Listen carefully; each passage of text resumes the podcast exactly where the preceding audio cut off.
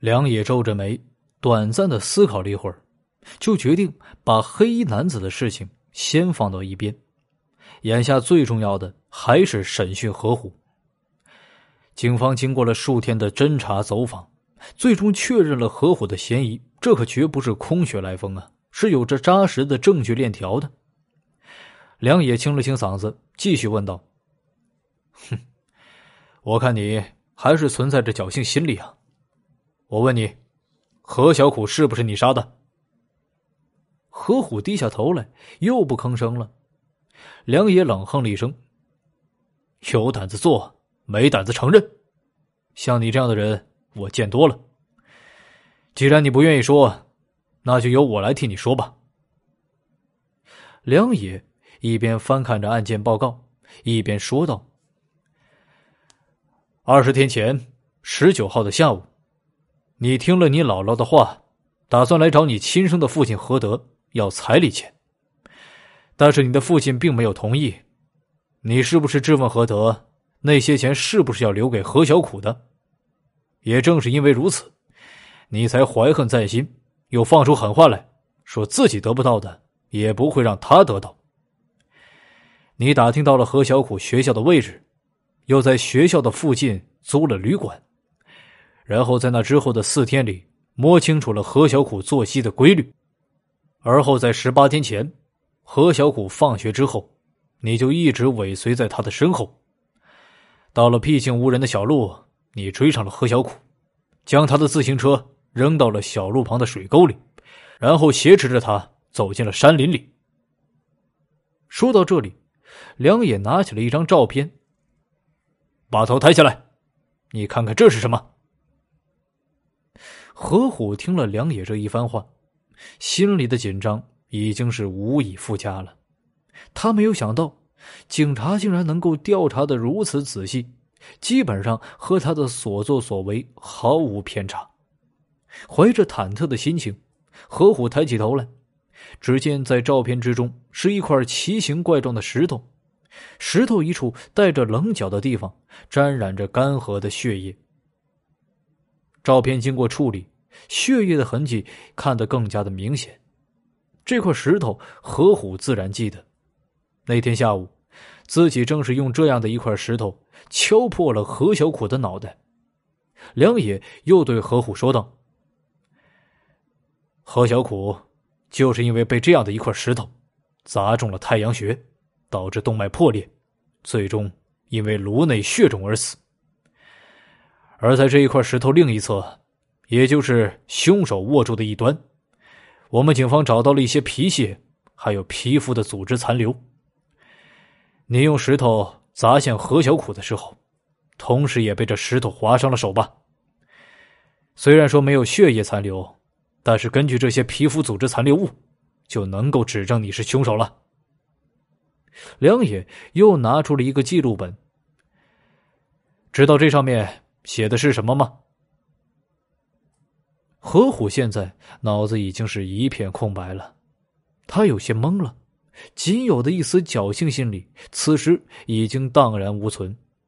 他看着那个本子上面记载着密密麻麻的字，顿时摇了摇头。那些皮肤组织，在我去抓你的时候，就已经和你的父亲何德做了 DNA 比对了，已经证实是父子关系。待会儿和你本人比对的信息，也马上就出来了。瞧见何虎的意志已经有些动摇了，梁野又乘胜追击道：“除此之外，我们还有很多证据，我们走访了当地村民。”在案发前几日，至少有三个人都看到你在村子附近转悠。这么多证据，你觉得你还有可能糊弄我们警方吗？梁野瞧见何虎脸色发白，就连嘴唇都有些颤抖，他心里明白，基本上已经到位了。他软硬兼施，从兜里抽出了一根香烟来，递给了何虎，又亲自给他把香烟点上。一般到这种程度，嫌疑人都会承受不了，主动交代了。梁野看着何虎在低头吸烟，又劝道：“何虎，我认为你已经很清楚了。既然你已经坐在了这里，就不可能再轻易的出去。但是我们警方愿意坐在这里和你谈谈，就是给你一次坦白从宽的机会，争取可以宽大处理。你明白吗？有机会，你可不要不懂得珍惜呀。何虎沉默着点了点头。梁野见酝酿的已经差不多了，便开口问道：“何小苦，是你杀的对吧？”何虎点头：“是我杀的。”为什么要杀他？何虎深吸了一口烟，然后回答：“就是为了出我心中的一口恶气。我从小跟着我妈过，但是我妈一旦有气不过的地方，就经常拿我撒气，往死里打我，说嫁给我爸，把我生出来就是一个错误。我恨他，我也恨我爸。”他从来没对我负责过，我现在要结婚了，我和他要点彩礼钱，他就直接骂：“你结婚关我屁事让我赶紧滚。”我就是气不过，他的钱肯定都是留给他小儿子的，同样都是儿子，凭什么不留给我？梁野又问道：“那你是怎么杀害何小苦的？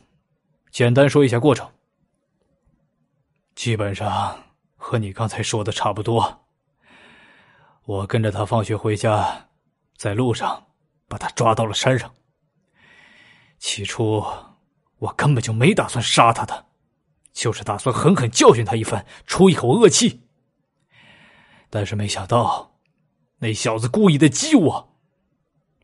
梁野的眉头皱了起来，何虎说的情况似乎是有些不同寻常。不排除是为了给自己推脱而找的说辞。何小苦故意激你，他都说什么了？何虎的拳头紧握，然后说道：“他压根就不认识我，我就跟他说我是他哥哥，他就说知道我是为了钱来的，我说是。没想到他竟然说爸妈都跟他说了。”这些钱，长大以后是留给他上学、结婚的，一毛钱都不会给我。他还说，还说我才是那个杂种。我直接把他打在地上，他又不服气，一直在骂我，还说如果我不敢杀了他，他就瞧不起我。我当时也是气上头了，我就捡起旁边的石头，在他脑袋上狠狠砸了两下。我看他晕在地上，也不知道他死了没死。然后我把石头一扔，就离开了。梁野的眼睛眯了起来。先不说何小苦反常的举动，何虎用石头砸完了之后就离开了。那么，为什么何小苦的人皮被人给剥走了呢？你砸完就跑了，没干别的吗？何虎一口把香烟吐在桌子上，不满的回答道：“警官，我根本没有必要再骗你，我都承认了，人就是我杀的，就是你那照片上那块石头，我认了，要杀要剐还是蹲监狱都随你们，但你们说扒什么人皮，那怎么可能是我干的？”梁野合上了记录本，冷冷盯着何虎说道。你要接受什么惩罚，还是要等法院的宣判。在此之前，你就好好在看守所里待着吧。如果让我发现你还在撒谎，那你肯定是罪加一等。